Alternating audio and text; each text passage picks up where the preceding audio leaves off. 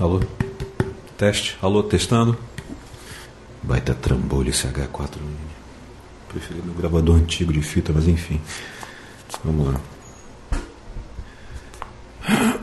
Autópsia começando às 15h33, em 21 de 12 de 2012. Médico legista Dr. Henrique Caravelas. O corpo foi trazido num saco preto e deixado numa gaveta no início da tarde. Pertencente a um indivíduo do sexo masculino, cerca de 30 anos, identidade desconhecida, feições asiáticas com cabelos negros e barba emoldurando o queixo. Ele veste uma camiseta verde com um símbolo geométrico no peito, calça jeans e tênis verde. As roupas apresentam respingos de sangue, em especial na parte inferior da perna direita. Porte físico é condizente com a sua altura, cerca de 1,81m, mais ou menos isso, 72 quilos.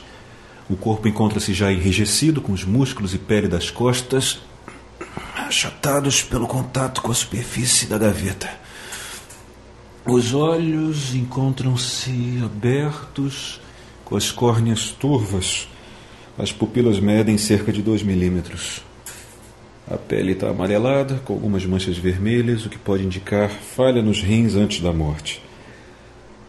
Há também escoriações ao longo dos braços esquerdo e direito, e pela largura dos cortes. E... que é isso aqui? Uma unha. Uma unha humana. Uma unha humana inteira, de cerca de 3 centímetros, acaba de ser encontrada encravada no pulso direito.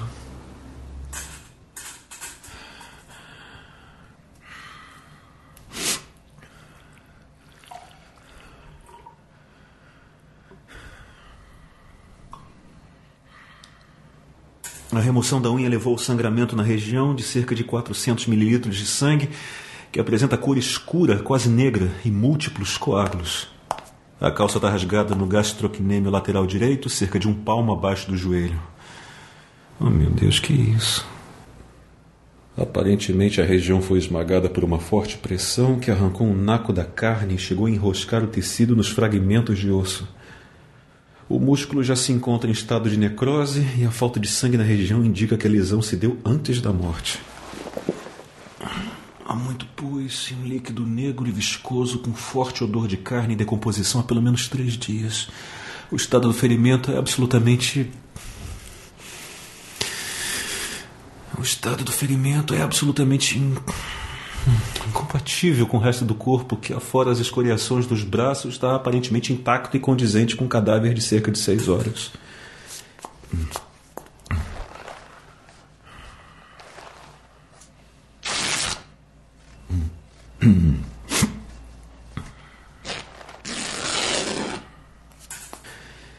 A remoção das roupas não indica mais nenhum ferimento ou sinal de luta, começando a dissecação agora.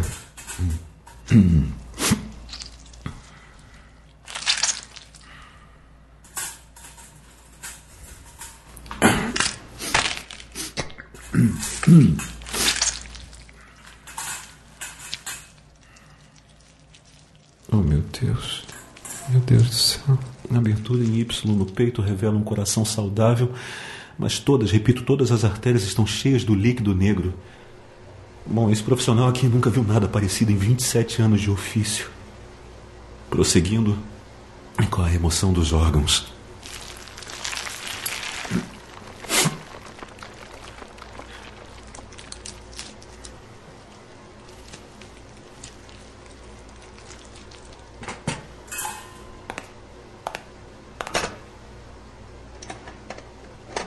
O coração pesa 325 gramas.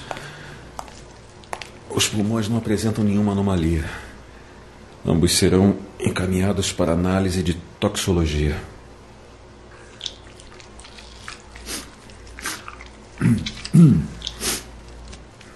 O sistema gastrointestinal encontra-se intacto, a parede do esôfago tem cor acinzentada e no estômago encontram-se cerca de 200 mililitros de alimento semissólido. A vítima, acho que agora é seguro chamá-la assim, não parece ter morrido de envenenamento alimentar, mas por consequência de alguma toxina inserida por meio do ferimento na perna. Começando a dissecação do crânio.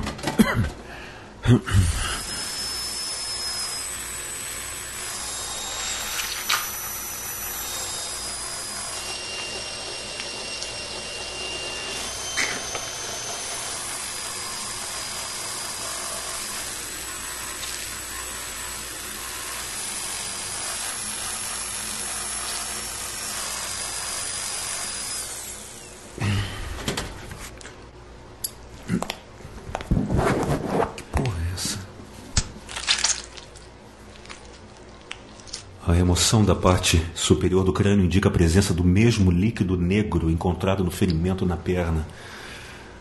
Fascinante. Eu vou começar a remoção do cérebro para. Doutor! Não posso falar agora, Marco. É importante! O que, que, é? O que, que, é tão importante? Estou cheio de trabalho aqui hoje, depois do que aconteceu lá no. Liga a televisão! Marco! É sério, doutor, liga a televisão! Tá bom. Qual canal? Qualquer canal! O Brasil inteiro acompanha com aflição. Os nossos repórteres vão trazer o depoimento de testemunhas e a opinião de especialistas sobre esse desastre anunciado. Pula pelo mundo causando medo é uma perigosa e inédita combinação. Vamos voltar a São Paulo. Mariana, estamos de um, diante de um vírus ainda mais forte e complexo. Em contato com outro vírus, há uma troca de partes e o material se recombina, criando novos subtipos. Meu Deus. Foi o que aconteceu. Sem comida, as pessoas já começaram a, saque, a saquear os prédios, a, a entrarem. Não pode deixar uma porta aberta, já estão saqueando. Nós estamos entrando. Desde a madrugada, o que se viu foi selvageria. Mostra isso Das na janelas de um quarto de hotel a dois quilômetros da praça, eu ouvia os tiros. Olha, a presidente Dilma Rousseff chorou Caramba, e pediu Deus, um Deus, minuto isso? de silêncio pelo que aconteceu. Veja. é de fato um momento muito dramático. É, as cenas são muito fortes, é visível o sofrimento das pessoas, o risco é muito grande. Os Estados Unidos declaram estado de emergência. I'm getting regular updates on the situation from the responsible agencies and the Department of Health and Human Services, as well as the Centers for Disease Control, will be offering regular updates to the American people. Nós conseguimos apurar agora há pouco que os médicos conseguiram. O planeta em alerta geral. Dizem que está acontecendo no mundo inteiro. Parece que é uma doença. A galera do Twitter tá em pânico. Peraí, mas. Isso é Copacabana?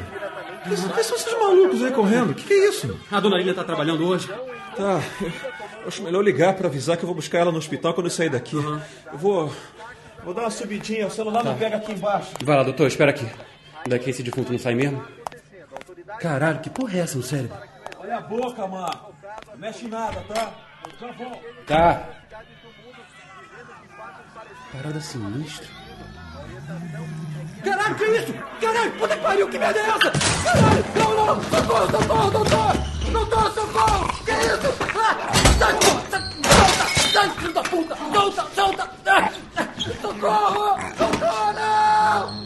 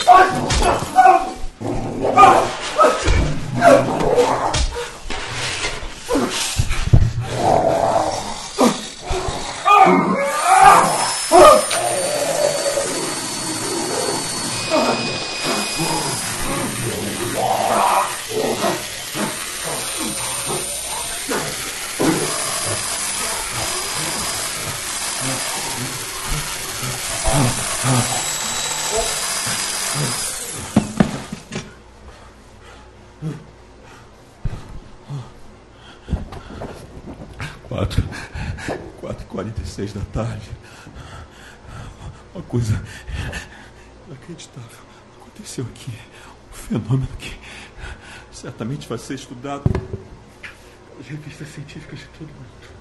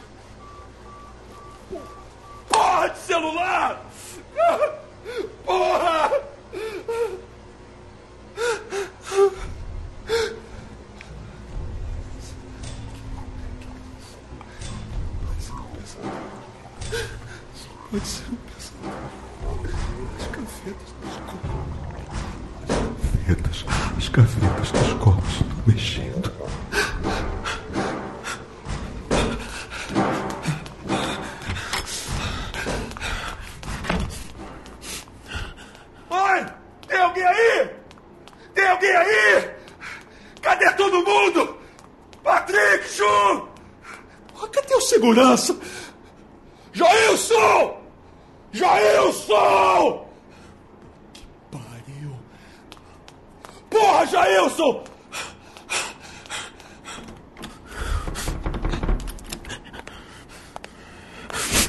Ju!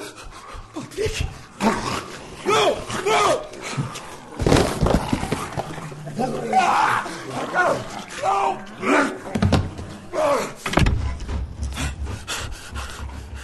Jailson! Oi! Oi! Jailson! O que que, o que que foi, cara? Hein? Para com isso! Eu pre- preciso de ajuda, Jailson! O Marco tá... O Marco morreu! Patrick! O Maju! Patrick! Jailson! Não! Não! Não, Jailson, não! Não!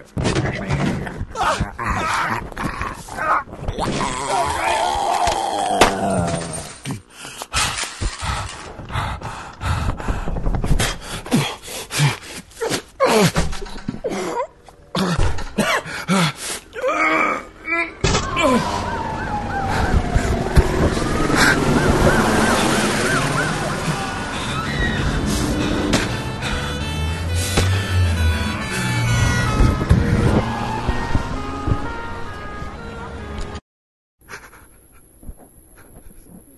21 de dezembro de 2012.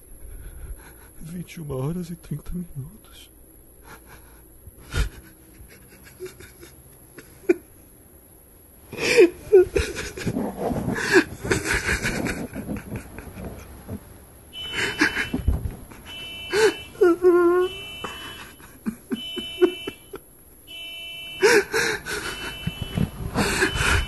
Lilian, eu espero esteja tudo bem com você. Eu tentei passar no hospital pra te buscar, mas tava tudo um inferno.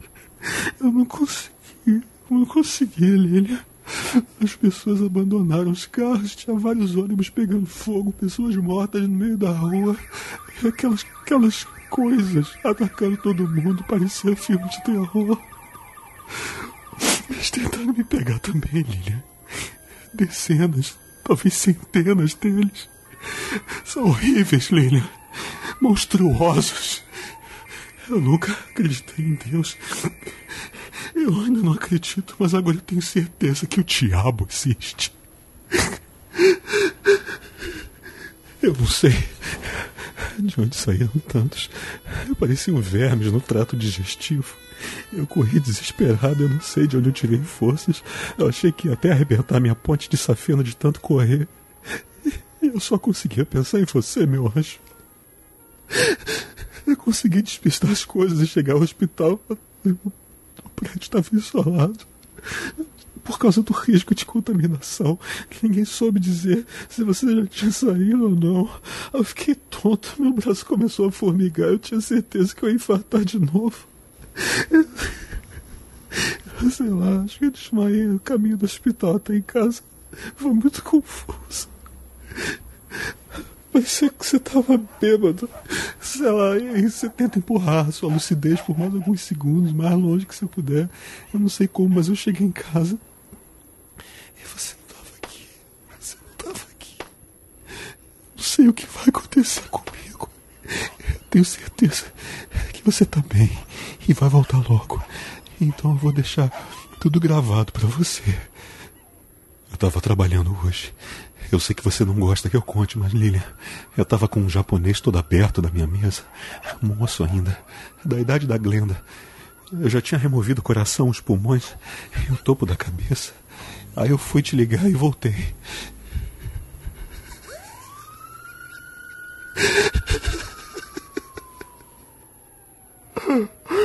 Quando eu voltei, Lilian, o desgraçado estava vivo. Sem coração, sem pulmão, com o crânio aberto, vivo. Ele matou o Marco. E quando eu me dei conta, todo mundo que trabalha lá estava do mesmo jeito. O Patrick até ajuda a limpeza. Então eu comecei a ouvir as gavetas com os corpos sendo batidas por dentro, Lilian. Eu saí correndo, o que mais eu podia fazer? Eu me sinto péssimo. Eu devia ter ficado para ajudar, eu sei. Eu não tenho.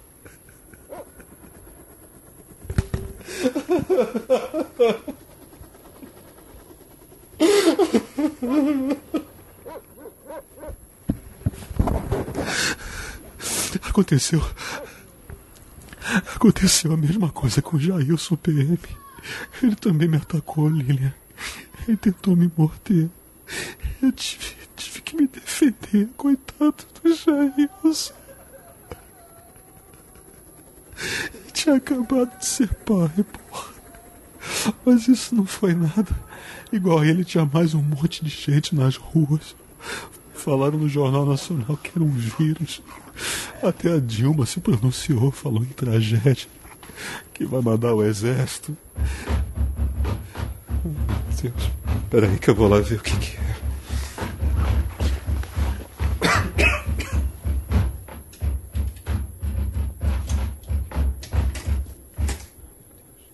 Seu Francisco? Ah! Peraí! Seu Francisco, não! Não, não! Dia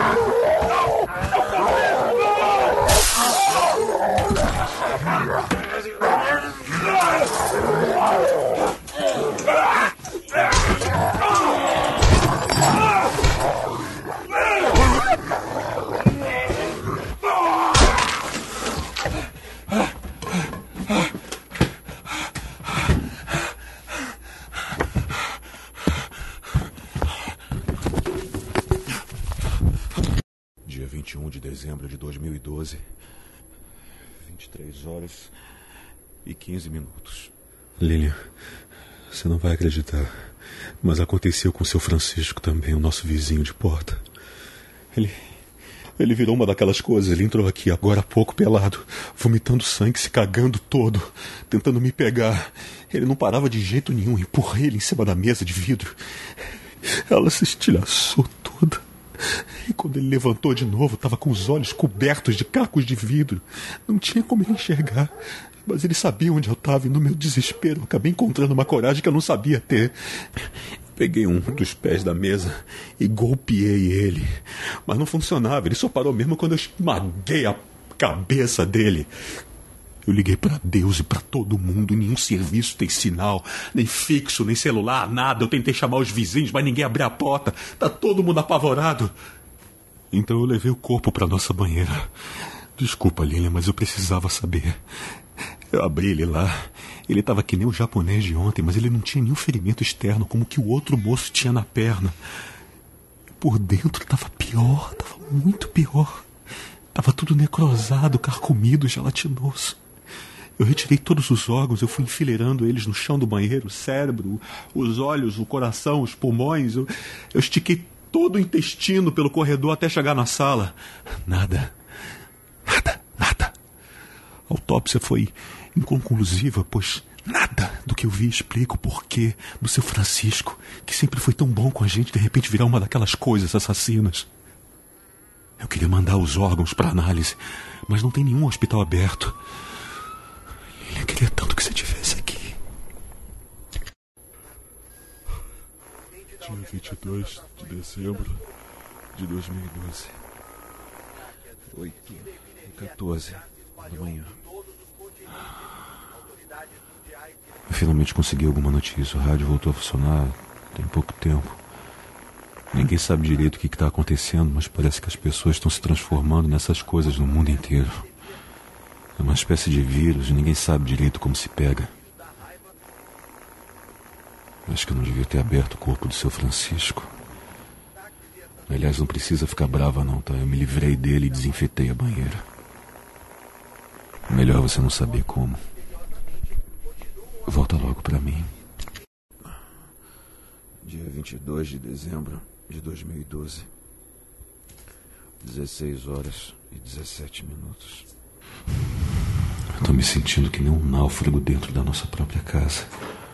Na geladeira só tem uns restos de carne e frango da semana passada. A gente realmente precisa aprender a comer em casa, Lilian. Eu não tenho coragem de sair na rua. Tá cheio daquelas coisas. Tô ouvindo isso, Lilian. Vem lá do apartamento da Rita. Peraí que eu vou lá ver. Alô? Dia 22 de dezembro de 2012. 18 horas e 15 minutos. Eu passei reto pelo apartamento do seu Francisco. Eu não tive coragem de olhar lá para dentro. Eu toquei no apartamento da Rita, mocinha do 102, ninguém atendeu. Os gritos tinham cessado, a porta estava aberta e lá dentro eu vi. Ô, oh, Lilian, tinha acontecido com a Rita também, Lilian. Ela avançou para cima de mim, eu não queria mais sangue das minhas mãos, mas não tive escolha.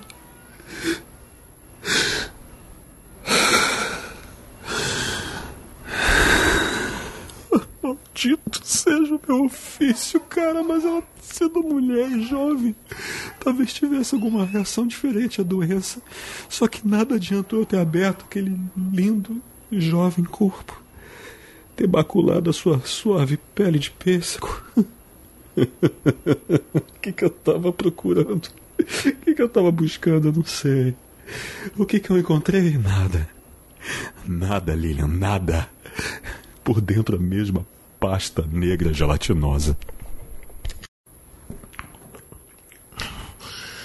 Dia 23 de dezembro de 2012, seis horas da manhã. Acordei com muita sede. Não te falei ontem, mas a gente tá sem água. Eu achei que tivesse esquecido de pagar a conta, mas pelo visto foi uma coisa bem séria. Parece que houve contaminação nos estoques da cidade. Eu não tenho escolha, vou ter que sair em busca de água ou vou morrer de sede, meu amor.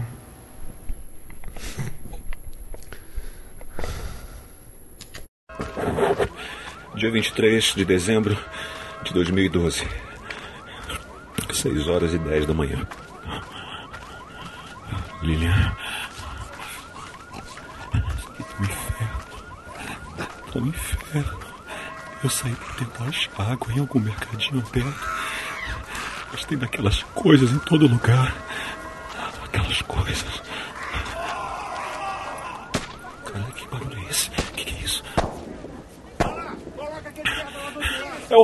É o exército, Lilian. Tirando pra tudo que é lado. Não tô nem aí com os civis. Oh! Oh! Socorro! Aqui!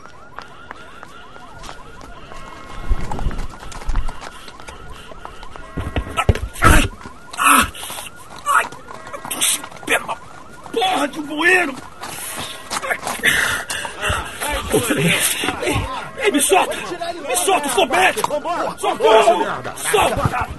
Solta, solta!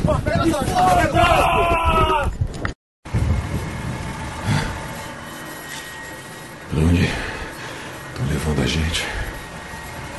Disseram que ir pra quarentena. Tira a gente daqui!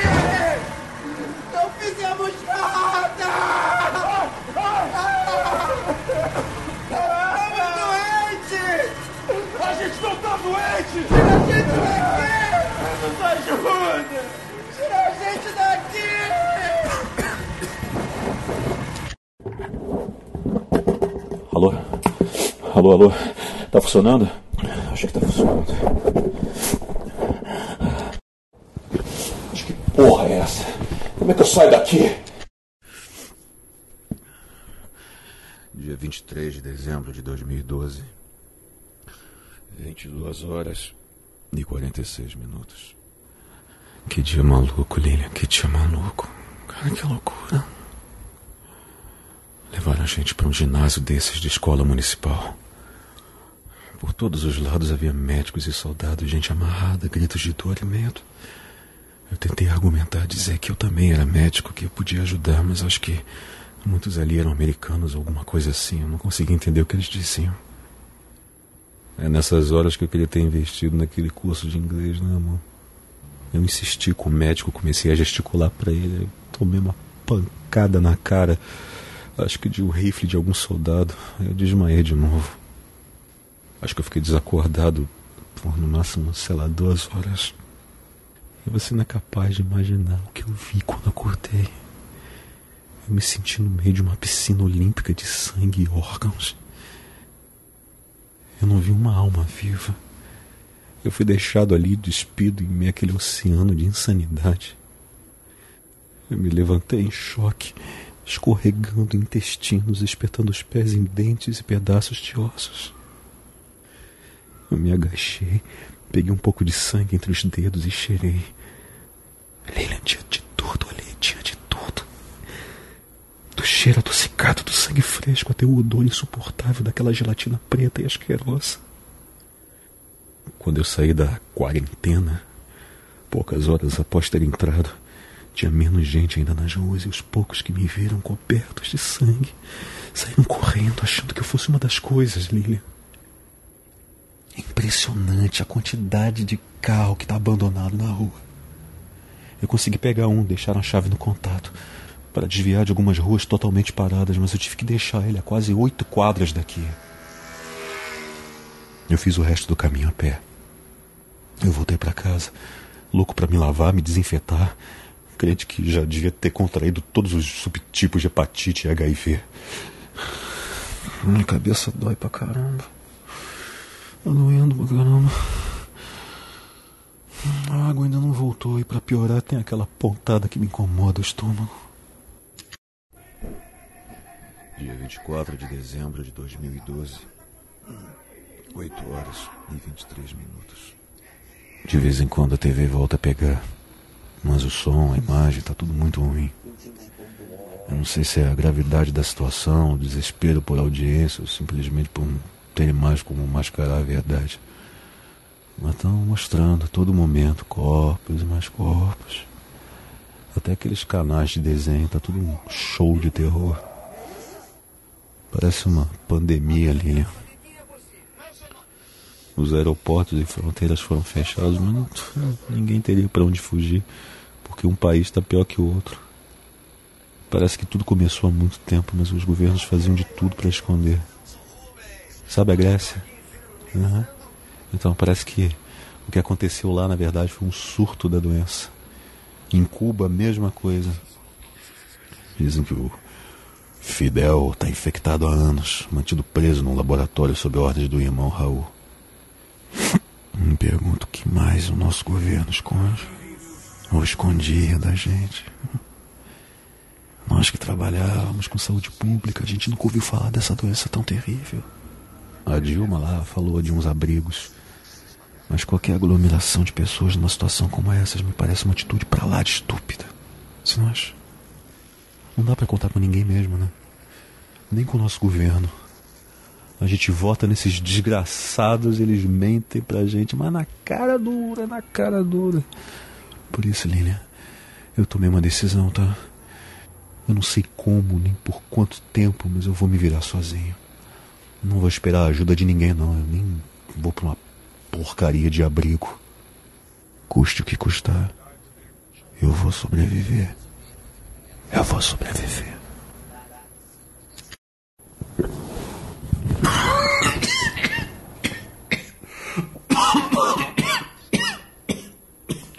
Dia 24 de dezembro de 2012, meio-dia. Estava desesperado por água, mas não me atrevi. Desculpe. Tava. Não consigo nem pensar direito, cara. Tá que pariu. Eu tava desesperado por água, mas não, me atrevi. Não me atrevi a sair de novo. Quando me, me dei conta que ainda tinha um pouco de água em casa, no reservatório.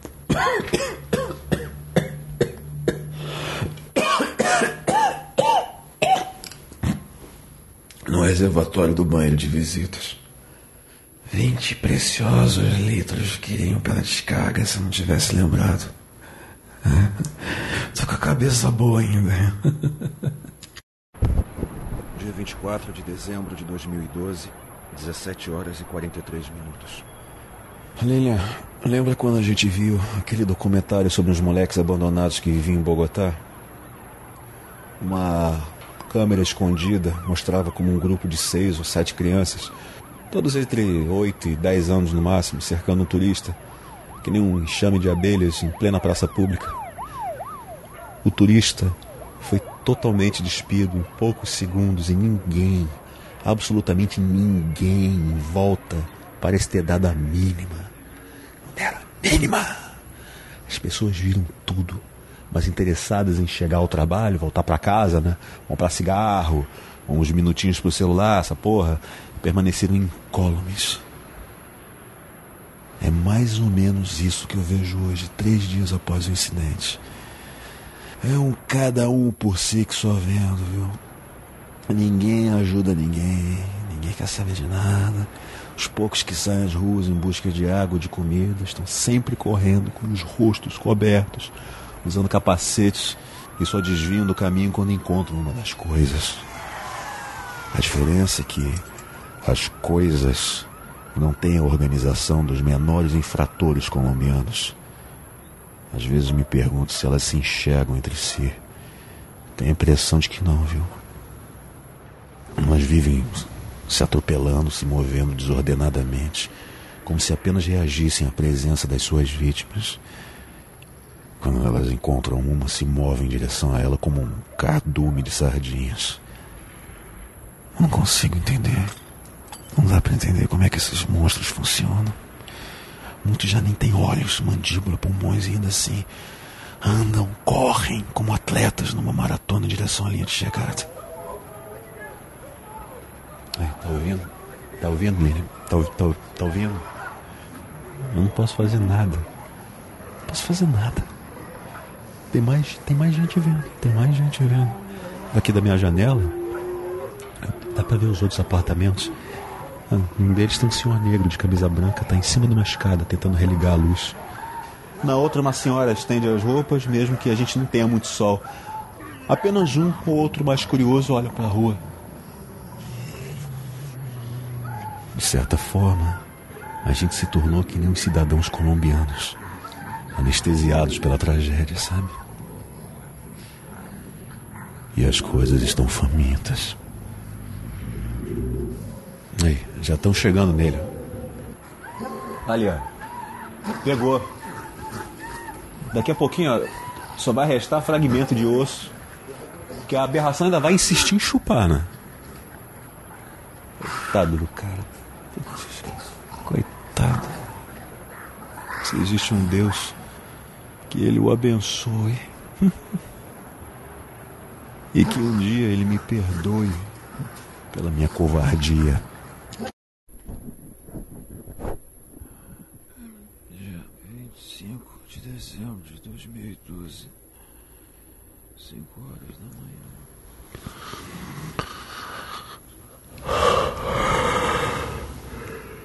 Passei a noite clara, Lilia. A fome não me deixou dormir. Dia 25 de dezembro de 2012, 20 horas e 50 minutos.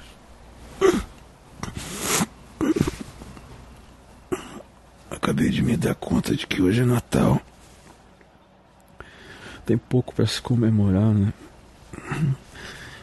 Ontem a energia elétrica foi cortada e não voltou mais. Não tenho ideia do que está acontecendo lá fora. Caraca, o jato acabou de dar um rasante aqui no prédio. Não sei como é que não bateu. Tô vendo pela janela, tem uns tanques. Tanques se aproximando. Parece uma guerra de verdade, de alto nível. Nunca achei que eu fosse ver isso. Dia 26 de dezembro de 2012. 14 horas e 32 minutos. Eu tô encolhido atrás da janela. Vendo que as ruas estão repletas daquelas coisas. Tem muito lixo, tem carro abandonado, pilhas de corpos incendiados. Tem algumas pessoas também atendo fogo.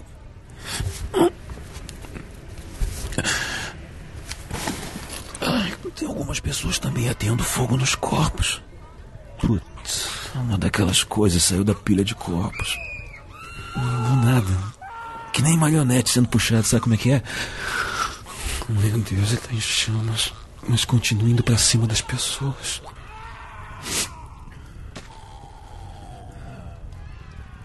Tinha um cara armado pelas roupas, é um soldado.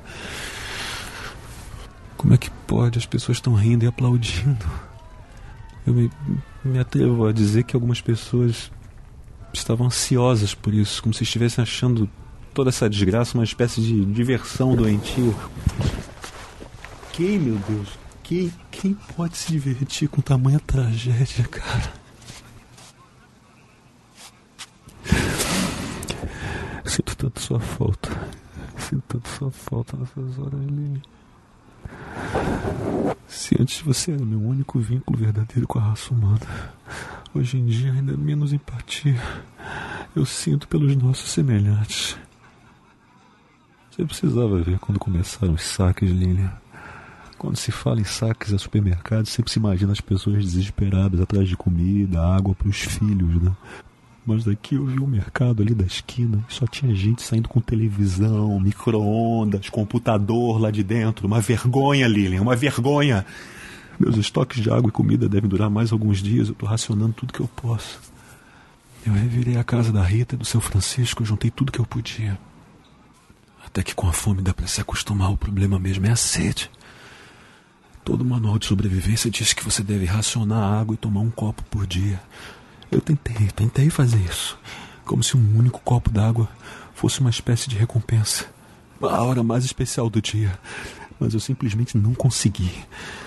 É como se minhas células estivessem tentando sair do meu próprio corpo, sabe? Tamanho desespero que dá. Eu acho que é mais ou menos isso que está acontecendo.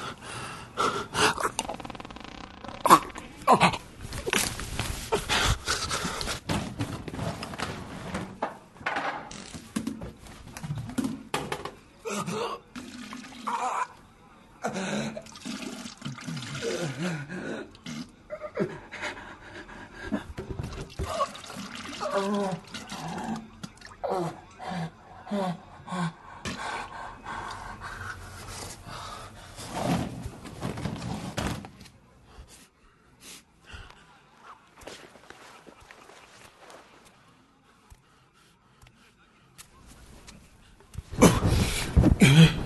coisa que me preocupou agora. Acabei de ter uma diarreia muito forte, explosiva. Nem deu tempo de chegar ao banheiro. Isso pode significar acúmulo de gases no meu intestino, então uma forte pressão interna. Talvez seja um tumor. Então, sei lá. É melhor não pensar nisso agora. Melhor não pensar no pior. Dia 28 de dezembro de 2012. 19 horas e 50 minutos. Da janela da nossa casa tenho observado os outros apartamentos e também a rua. Não tem muito o que se fazer nesses dias. É impressionante como o medo se tornou a linguagem de todos. Olho pela janela e vejo as pessoas nos prédios vizinhos se esconderem atrás de tábuas ou cortinas. Eu sinto seus olhos sobre mim, como se eu fosse um inimigo. Qualquer um pode estar infectado, qualquer um, qualquer um, cuidado, cuidado. É o que eles dizem, com razão, né? De qualquer jeito eu prefiro sim. Essa é a razão pela qual eu nunca quis ter filhos. Qualquer invasão, mesmo que um contato visual na minha bolha pessoal me incomoda demais. Eu dediquei os últimos dias a observar as coisas. O contágio deve ser relacionado à saliva ou sangue, pois eu notei que corpos deixados minimamente inteiros após um ataque se transformam nas coisas também. É, é isso aí. Olhando as ruas, eu também percebi que existem três tipos delas. Pelas roupas, eu percebi que alguns passam aqui em frente sempre no mesmo horário, como se condicionados, sabe? Treinados. Certamente é o resultado de anos e anos realizando tarefas repetitivas. Pelo que eu percebi, a mente dos doentes se vai, mas seus corpos continuam fazendo o que sabem fazer. Eu dividi então as coisas em três categorias. Primeira, as feras. Esses são os mais perigosos. São velozes, alucinados, avançam ferozmente para cima de qualquer um que aparecer. Sempre assim. A determinação deles é impressionante. Eu já vi um atravessar esses muros com arame farpado no topo, se jogando contra o arame para então puxar os membros até que se rasguem e soltem. Segunda, os murmurantes. São um risco administrável, porque eles se movem lentamente. Eles esbarram-se uns nos outros. São quase patéticos, mas isso não os torna menos perigosos. O problema com eles é que eles andam em bandos muito largos e costumam cercar locais onde vêm, ou imagino, farejam uma vítima e não saem de lá de jeito nenhum, de jeito não arredam pé. Muita gente deve ter morrido de sede ou fome enquanto os murmurantes esperavam do lado de fora. Aliás, eu batizei eles assim porque só ficam murmurando. Terceira, os carniceiros. Esses são os tipos mais repugnantes dificilmente atacam. Não que não sejam capazes, mas são como as hienas. Eles esperam que os outros predadores deem cabo das suas vítimas e se banqueteiam com o que sobrar. Vez por outra, comem também a carne de outros animais, como os cachorros. Mas isso é um, é um pouco mais raro.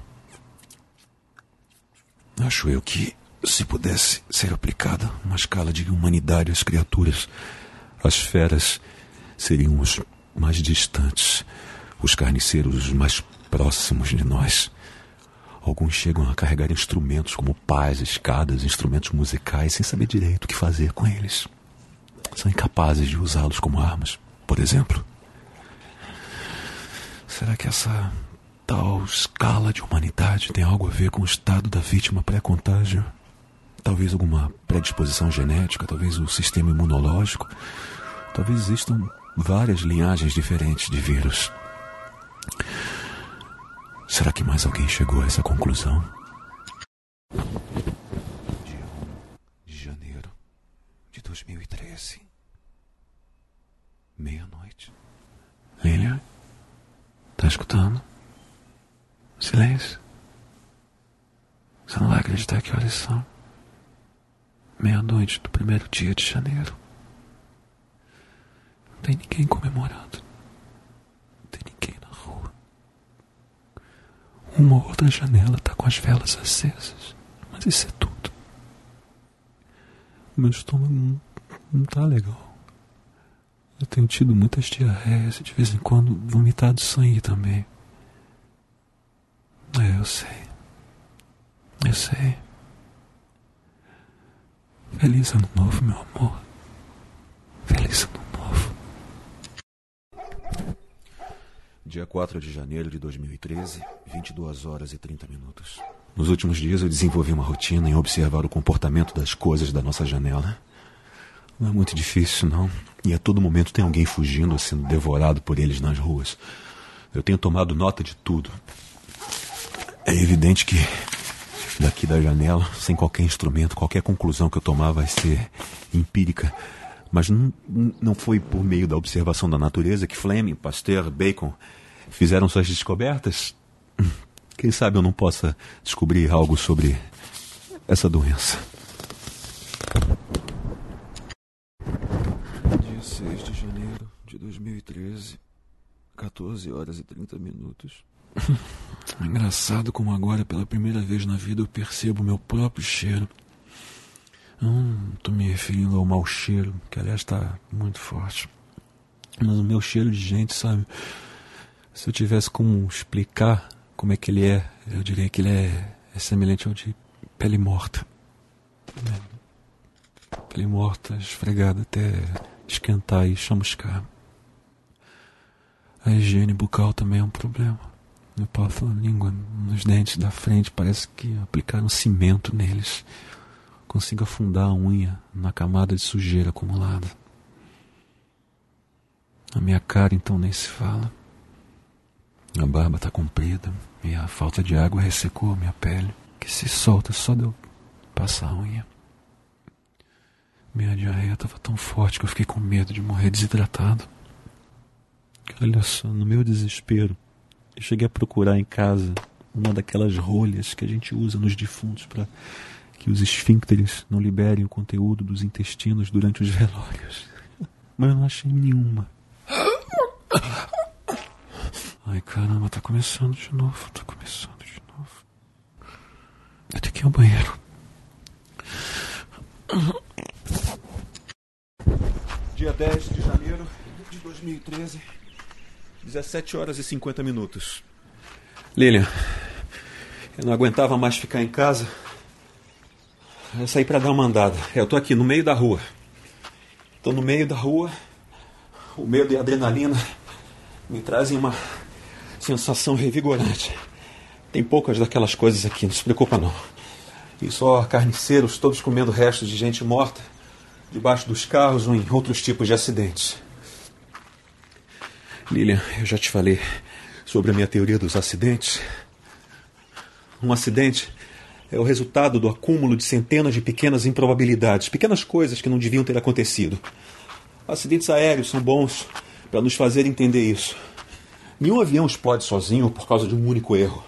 É preciso que toda uma cadeia de fatos ocorra, uma formação improvável de nuvens, o momento em que o piloto sai de casa, o que ele comeu na noite anterior, o estado físico e psicológico do controlador de voo, um desleixo do mecânico que não percebeu que uma única luz queimada indicava falha elétrica, a pressão que a companhia faz para que o voo parta sem atrasos, para evitar multas, o urubu errado na turbina errada, na hora errada. Tire só um desses elementos. Tira só um desses elementos e todos pousa em segurança. Junta todos e bum, pum. O IML está cheio e eu tenho muito trabalho pela frente.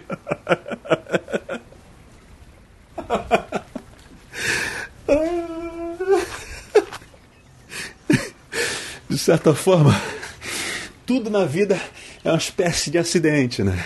Talvez a própria vida seja um. Olha só, gente! gente, se o Jorge não tivesse batido o Fusca num poste em 86 comigo no banco do carona, eu não teria ido parar no hospital e conhecido a enfermeira mais bonita da cidade, não é? Hein? Se eu não fosse formado na época, eu acho que a gente não ia ter muito o que conversar, né? A gente não teria ficado junto de qualquer forma. Então eu acho que nós dois somos um acidente que já estava acontecendo muito antes de nós mesmos. Nós vemos e vivemos acidentes todos os dias. Agora, por exemplo, tem um dos sanguinários se aproximando. Está ouvindo? Está ouvindo ele? Se eu não tivesse saído de casa, se eu tivesse pegado outra direção, ou se eu não fosse tão estúpido, eu provavelmente não iria morrer em alguns instantes, né?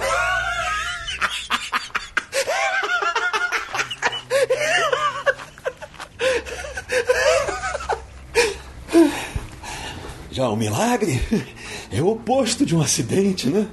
O milagre não tem explicação, não tem sequência lógica. Ele é a causa e o efeito. Mas eu nunca vi um. Em 27 anos abrindo corpos diariamente. Mas hoje, é, os tempos são outros, né? Essas coisas aí andando pelas ruas não tem explicação. Eu abro elas, elas continuam andando, continuam andando. Elas não deviam nem estar aqui, mas por algum motivo elas estão aqui. Um maldito, uma porra de milagre. E assim que eu decidi encarar a vida. Daqui por diante, Lilian. Desgraçado!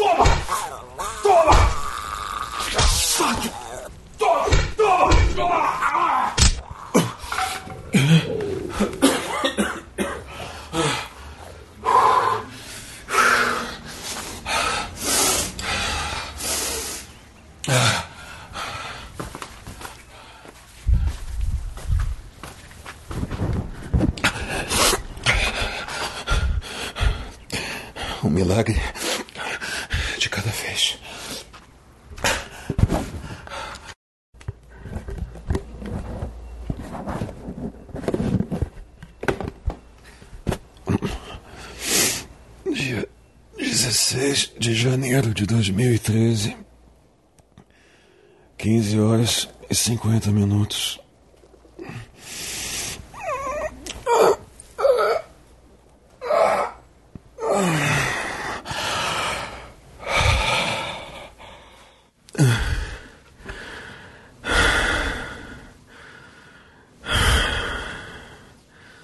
Sabe do que eu sinto falta, Lilia? Além, é claro, do seu cheiro. É do jeito que a gente transava como dois adolescentes. Você vai achar engraçado, mas acho que você já deve estar imaginando. É, Lilia, sinto falta do meu trabalho. Muita falta. E da rotininha que ele trazia. De te deixar no hospital de manhã, direto pro IML, tomar um café, comer um pãozinho de queijo antes de entrar. Dar bom dia pro Jailson. Ouvir as conversinhas sem sentido da ajuda, limpeza. Isso faz falta, né? Faz falta depois que a gente perde que a gente dá valor para as coisas, né? E é claro, meu trabalho em si, né? Eu imagino que quando eu vejo um cadáver na minha frente, eu sinto a mesma coisa que um pintor quando vê uma tela, um violinista quando vê um Stradivarius. Eu sinto meus batimentos acelerarem. Eu tento disfarçar, disfarça, disfarça. Mas eu eu por dentro. Porque aquilo para mim é, é, como um desafio, é um, um enorme quebra-cabeças que eu sinto. É uma necessidade, sei lá, visceral em montar. Eu tenho que montar aquilo. A nossa falta de compreensão da morte é tamanha que muitos ainda acreditam no conceito de morrer de causas naturais. O termo sequer é aceito pelo IML, porque se você parar para pensar, toda morte é natural. Leva um tiro na testa e a coisa mais natural a se fazer é cair morto, né? Você pode ter 99 anos e morrer dormindo e sem dor, mas a, a causa certamente vai ser uma parada cardiorrespiratória ruptura do fígado, isquemia, falência múltipla dos órgãos, hemorragia interna, parará, parará, três pontinhos. Quando você se depara com a morte diariamente, às vezes ela se apresenta de maneiras quase agradáveis, como no rosto angelical de uma adolescente de 17 anos que morreu de parada cardiorrespiratória depois de uma overdose. Às vezes a morte se esconde no óbvio, como em corpos carbonizados. O fogo é um, é um grande sacana, né? É um sacana. Ele chega de mansinho, te cerca por todos os lados, te tira tudo. Te deixa nu, Lilian. Até a expressão de horror e desespero de alguém que sabe que vai morrer. Nem todo corpo carbonizado morreu queimado. E dependendo de como foi encontrado o corpo, que eu encontro seus pulmões, intestinos ou genitais, eu posso entender as pequenas pistas deixadas pela morte. Ao longo dos anos eu fui aprendendo a decifrar a língua dela. Mas sem sombra de dúvidas, a maneira menos agradável em que ela se apresenta é quando o corpo, liquefeito, escorre de dentro de um saco plástico sobre a minha mesa. E é meu trabalho saber como aquilo né, foi acontecer. Para então deixar que o líquido asqueroso escorra pelo ralo. E tem gente preocupada com óleo de cozinha. Né? Eu nunca tive medo de morrer. As pessoas, elas falam tanto sobre o sentido da vida, mas no meu caso a morte é que nem, sei lá, é, a morte é quem dava sentido para minha. Viver cercado de corpos, cercado um monte de corpos, ver esses complexos e maravilhosos quebra-cabeças espalhados pelas ruas e não poder fazer nada. É uma verdadeira tortura para mim isso. E é por isso, Lilian, que eu decidi que a partir de hoje eu vou retornar ao trabalho. Dia 17 de janeiro de 2013, 21 horas e 5 minutos. Ô, Lilian, tô tão feliz. A palavra é essa. Mesmo cercado por tanta miséria e desespero, mesmo sendo parte desse cenário dantesco, eu fui inundado por uma sensação de plenitude no momento em que eu retornei ao trabalho e abri o primeiro corpo. Coisa boa. Aqui perto, lá na avenida, atravessado no vidro da agência bancária. Pertencia ao sexo masculino, cerca de 45 anos, 1,90m, crânio foi esmagado contra o vidro e o cérebro deslizou pela abertura. Olha isso, sendo projetado num ângulo de 45 graus contra a parede. Os sistemas cardiorrespiratório, gastrointestinal e genital encontravam-se intactos. Pelo estado de decomposição, o óbito se deu há cerca de sete dias, mas é seguro afirmar que a causa da morte tenha sido um severo traumatismo craniano, aliado ao rompimento da primeira vértebra cervical. Do sexo feminino, cerca de 60 anos, intestinos extraídos e, de acordo com a quantidade de sangue restante no corpo, enquanto a vítima ainda estava viva, causa da morte, rompimento do intestino, infecção generalizada e hemorragia. Masculino, cerca de 23 anos, encontrado sem a cabeça, que acabei localizando alguns metros à frente. Mesmo na situação dramática em que foi encontrado, a extração do cérebro revelou que a causa da morte havia sido meningite e que a cabeça fora extraída muito tempo depois do óbito. Masculino, cerca de 35 anos, negro, veste uma camiseta azul e calça jeans, e em seu estômago foram encontrados pedaços não digeridos de ratos e pombos. Causa da morte: infecção generalizada causada por intoxicação alimentar. Ele estava faminto. Masculino, cerca de 45 anos, veste terno marrom e gravata preta, também contraiu a doença e está com o interior todo gelatinoso.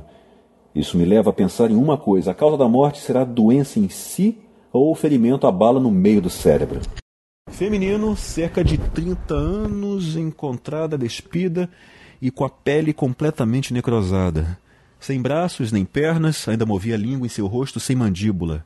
Essa vítima me levou a um importante questionamento: de onde vem a energia para mover e coordenar o funcionamento desse organismo? Se a única maneira de pará-los é um ferimento no cérebro, seria ele também uma fonte de energia? Talvez eu descubra isso antes do que eu estou imaginando. Ao abrir o que sobrou do corpo da vítima, acabei cortando a luva e abrindo um pequeno ferimento na ponta do meu dedo. Os próximos dias revelarão se eu fui infectado ou não. Dia 19 de janeiro de 2013, 8 horas e 29 minutos. Eu estou um pouco apreensivo. Ainda Ainda não adoeci, eu acho. A diarreia, no entanto, permane... permanece, mas ela precede a exposição ao sangue contaminado. Talvez o período de incubação seja longo?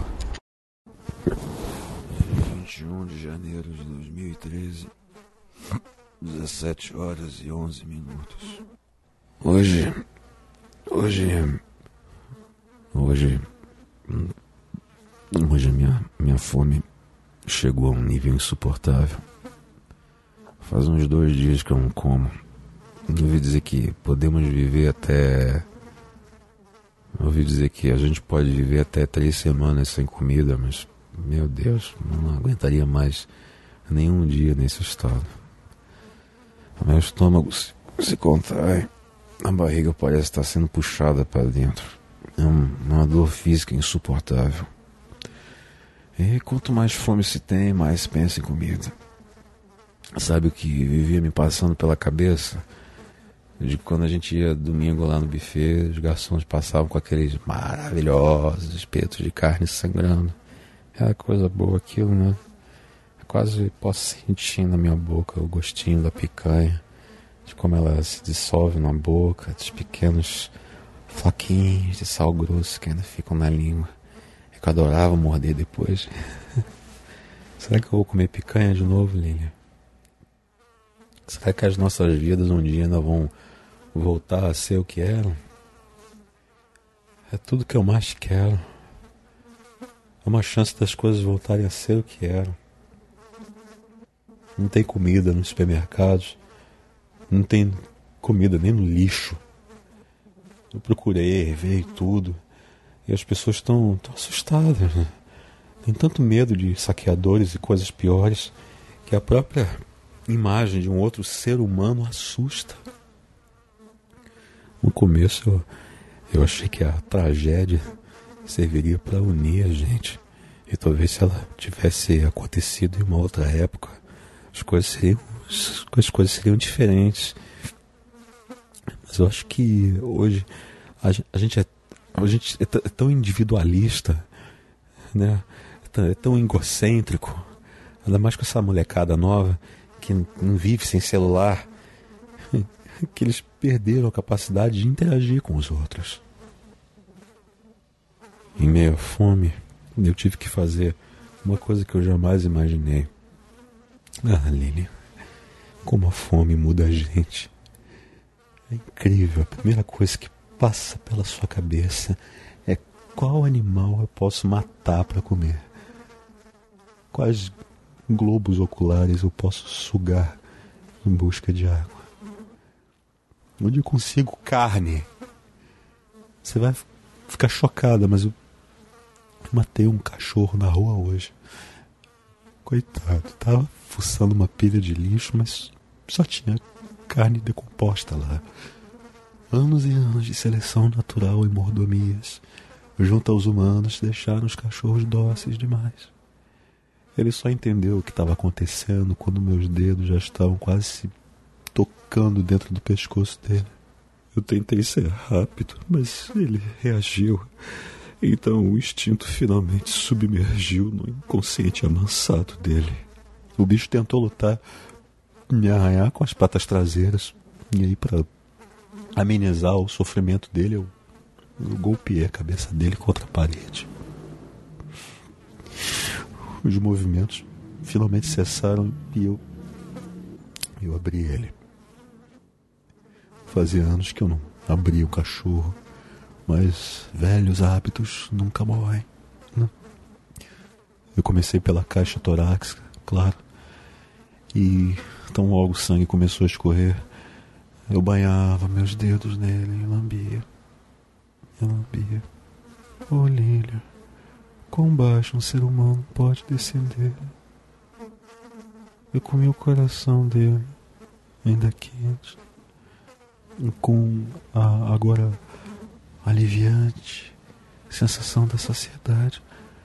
Eu respirei fundo e trouxe o resto para casa para comer depois.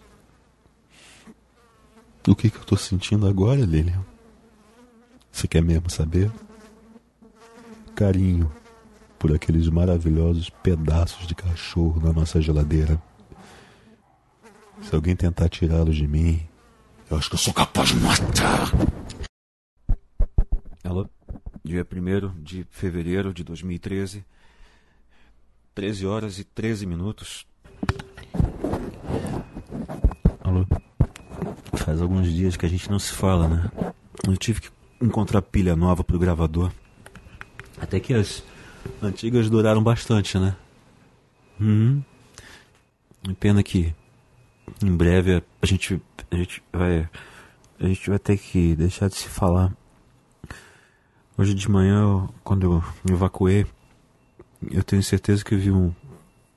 Eu vi um pedaço do, do, do, do, meu, do meu intestino banhado em sangue. Hum. Minha nova alimentação de carne canina e. Eva. Deixa pra lá, não tá. Não tá, não tá ajudando muito. Preciso. Preciso de um hospital. Preciso de você. Lilia. Lilia.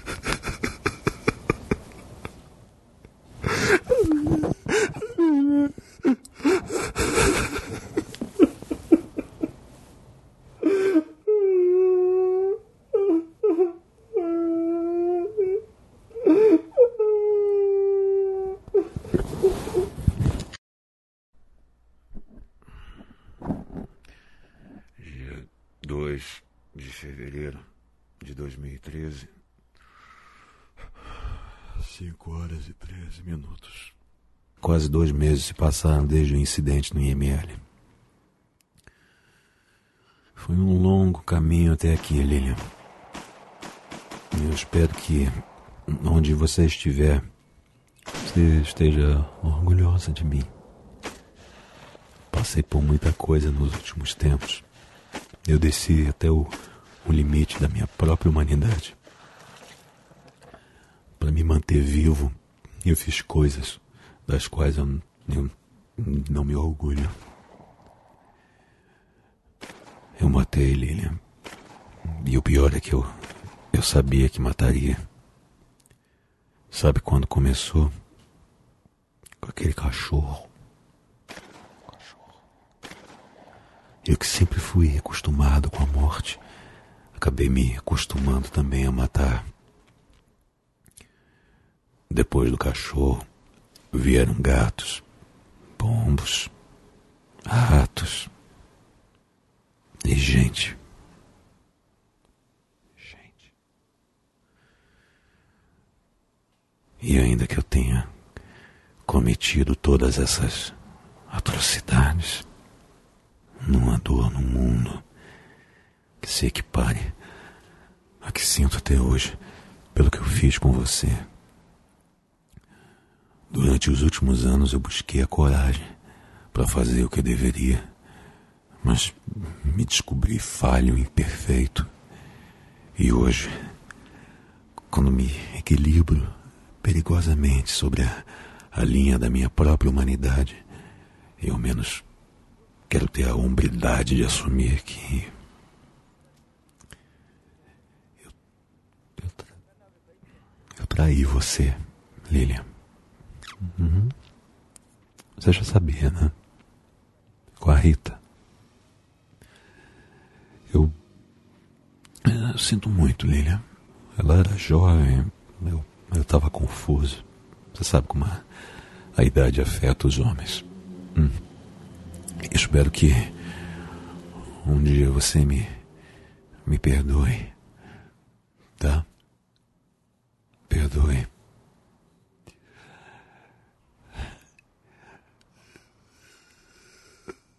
Eu sinto tanto sua falta, Lilia. Tanto. O que me conforta é saber que logo a gente vai estar junto.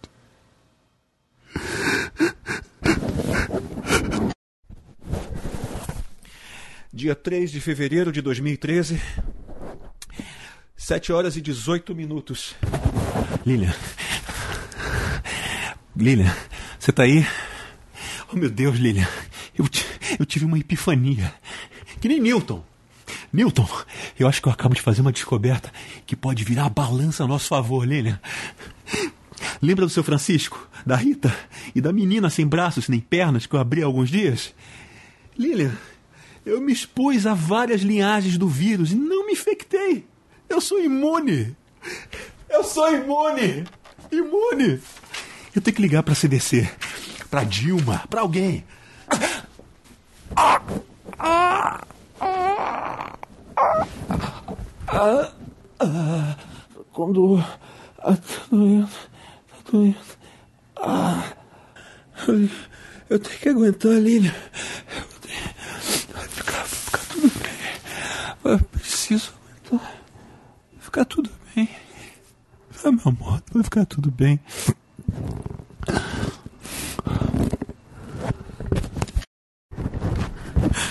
Dia 4 de março de 2013, 21 horas e 19 minutos.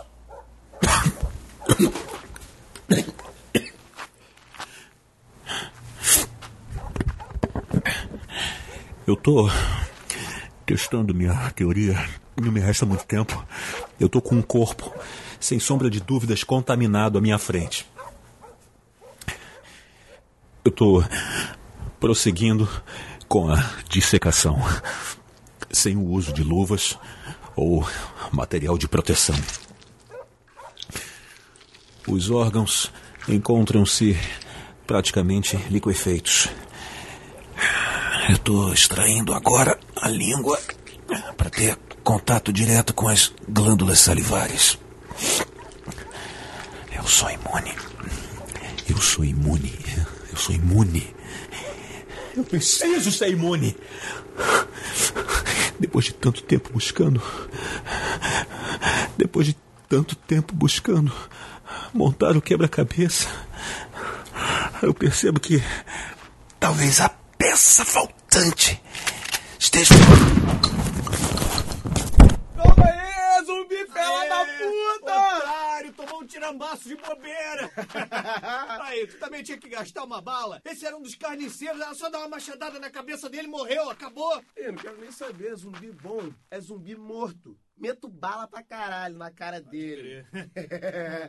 e ali? Caraca, meu irmão, tá sangrando. que foi? Tu tá sangrando? Não, porra, porra do zumbi. Zumbi não sangra, caralho. Tá, tá vermelho aí. Ih, rapaz, o cara tava vivo. Tá que pariu. Puta que pariu. Ah, não, não, mas o que, que ele tava fazendo abrindo outro zumbi? Ninguém É, mandou, meu. É, não ninguém sabia. mandou. Vai se fuder. Sabe que tem toque de recolher? Aí morreu. É isso mesmo, ó, seu cadáver. ó. Já era, amigo. E- O que que, o que que tinha com ele aqui, ó? Um gravador. Caraca, aí, novinho. Faz tempo que eu não vi um desse assim, ó. Vamos pegar as pilhas. Aí, cada um, cada um fica com uma, hein? Valeu? Uma outra minha. Fui eu que matei o cara, não foi você. Ah, fala sério, vai se fuder. Quer que eu conte pro chefe? Caraca, aí já rola logo a chantagem, tá tranquilo. Ah, tá bom, depois eu tiro uma pilhazinha e dou pra tu, mas é a menos carregada. Beleza. Pega as pilhas aí e vambora. Vamos É o fim do mundo, meu irmão, já é.